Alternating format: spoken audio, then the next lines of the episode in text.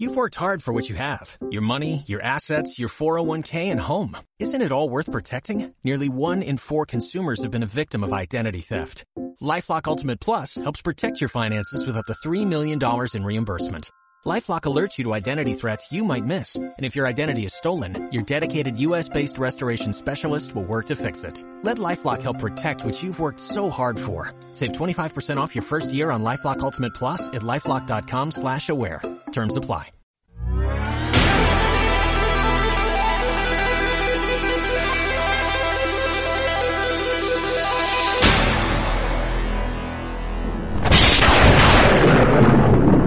Tonight Podcast.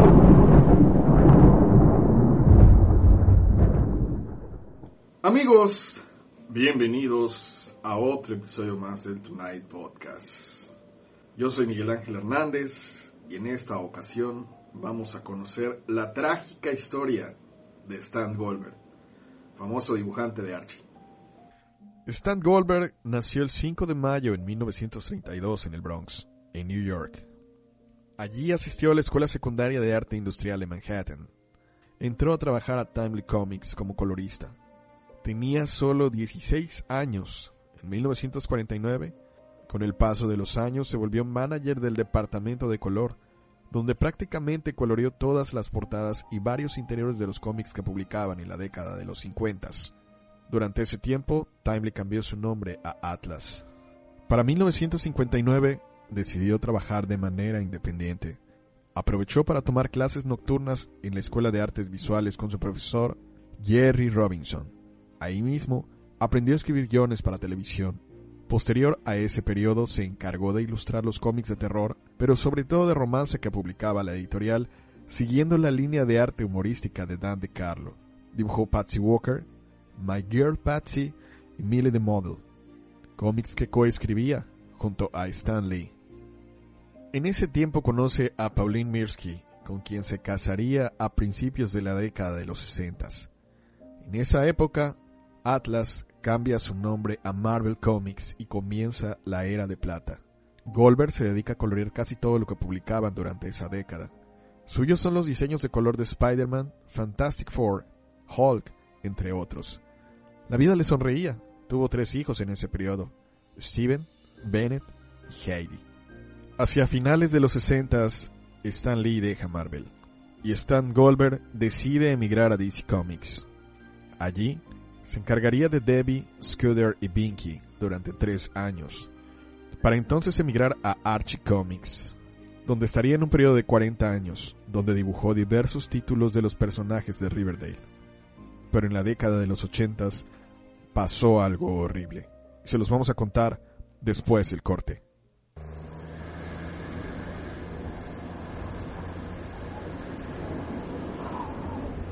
Lo que te digo es que nos dicen que las máquinas son malas y nos cargamos hasta las lavadoras. No tiene sentido. ¿Sabes lo que vi el otro día? ¿Un elefante? Una quema pública de electrodomésticos.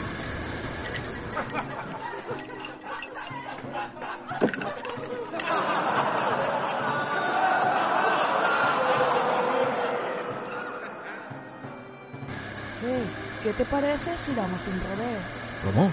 ¡Hola! Dato, pista.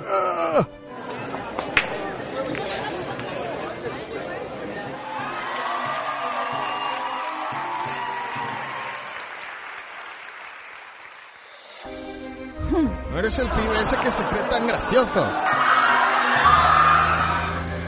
Humor artificial.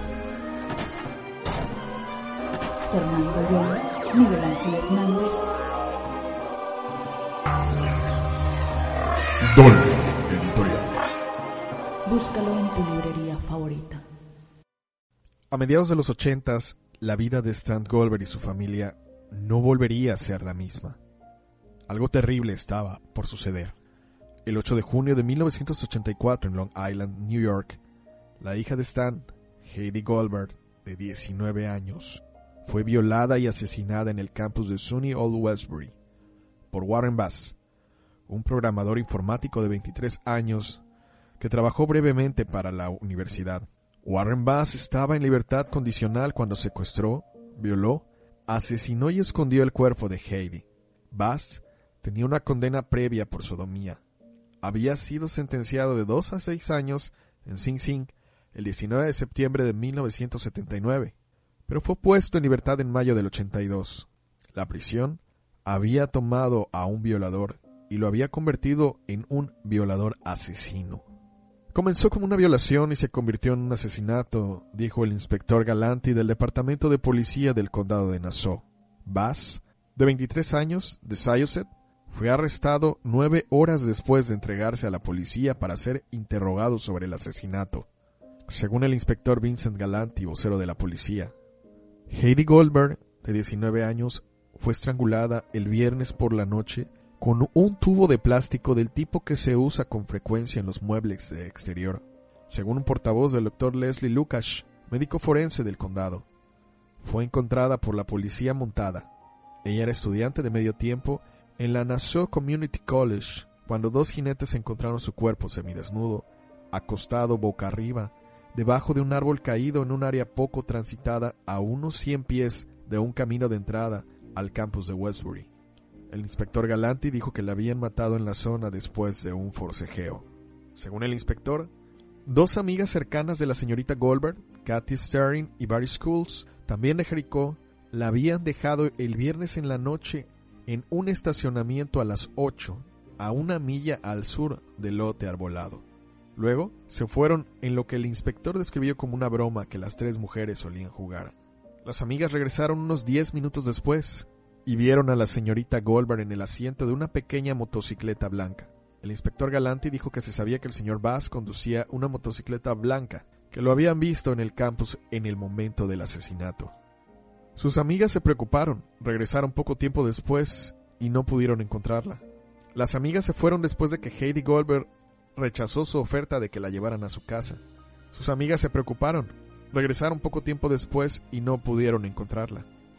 Después de pasar por su casa y ver una luz encendida en su dormitorio, asumieron que había llegado a casa sana y salva. La madre de la señorita Goldberg denunció la desaparición de su hija el sábado alrededor de las 3.45 am. Después fue al campus de Westbury y distribuyó carteles con la foto de su hija desaparecida. La policía del campus detuvo al señor Bass, un visitante frecuente de la escuela, el sábado por la tarde, mientras conducía su motocicleta blanca por el campus desierto. El inspector Galanti dijo que el nombre del señor Bass fue anotado y enviado a la policía del condado después de que se encontró el cuerpo de la señorita Goldberg. Warren Bass recibió dos sentencias de 25 años a cadena perpetua y se suponía que su tiempo mínimo era de 37 años y medio y el tiempo máximo sería el de su vida natural. Sorprendentemente, el juez en ese momento se olvidó de usar el lenguaje adecuado al dictar la sentencia, por lo que el monstruo pudo aplicar el tiempo que ya había cumplido por su delito anterior y de esa manera aplicarlo a esta sentencia actual. En esencia, fue recompensado por haber cometido un delito de agresión sexual anterior. Stan Goldberg y su familia se volvieron entonces muy activos en las organizaciones de padres con hijos que habían sido asesinados. Recabaron firmas e información para que monstruos como el que mató a su hija permanecieran en prisión y no quedaran libres por eufemismos legales. La vida de Heidi importaba. Las vidas enteras de los Goldberg fueron cambiadas para siempre por este monstruo que nunca debería haber salido para graduarse de violador sexual violento a violador sexual asesino. Stan no volvió a ser el mismo. Su ritmo de trabajo se redujo. Se encargó entonces de las tiras cómicas que salían de Archie en los periódicos, así como del famoso crossover Archie Meets the Punisher. No solo se dedicó a hacer cosas para Archie, hizo Captain Carrot para DC Comics e ilustró en infinidad de revistas. Su hijo Steven con el tiempo se volvió director de una agencia de publicidad y su hijo Bennett se convirtió en diseñador gráfico. En 2010, IDW Publishing publicó lo mejor de Stan Goldberg recopilando varios de sus trabajos para Archie Comics, que coincidió con el último gran trabajo de Stan, Archie Maris. Los editores que trabajaban en Archie con Stan murieron, y los que ocuparon el cargo, tristemente, decidieron prescindir de su trabajo, así que lo despidieron. En el 2012, Stan recibió uno de los mayores honores en el mundo del cómic, el premio Gold Key de la National Cartooning Society, la llave dorada, otorgada por voto unánime de la junta directiva que honra al destinatario como miembro del Salón de la Fama. Al año siguiente, Goldberg sufre un accidente automovilístico, pero se recupera totalmente a los meses. Sin embargo, al año siguiente, el 31 de agosto de 2014, muere en el hospital del barrio que lo vio nacer, en el Bronx, en el hospital Calvary, debido a un derrame cerebral que había sufrido dos semanas antes. Y esa, esa ha sido la historia de un grande de los cómics. Recuerden que esta y más historias de otros autores las pueden encontrar en nuestras listas de reproducción del Tonight Podcast, específicamente en la lista que se llama Autores. Si te pareció interesante este video, por favor, haznoslo saber dejando un like o un comentario. Y comparte esta historia con amigos que creas que les pueda ser interesante la historia de Stan Goldberg.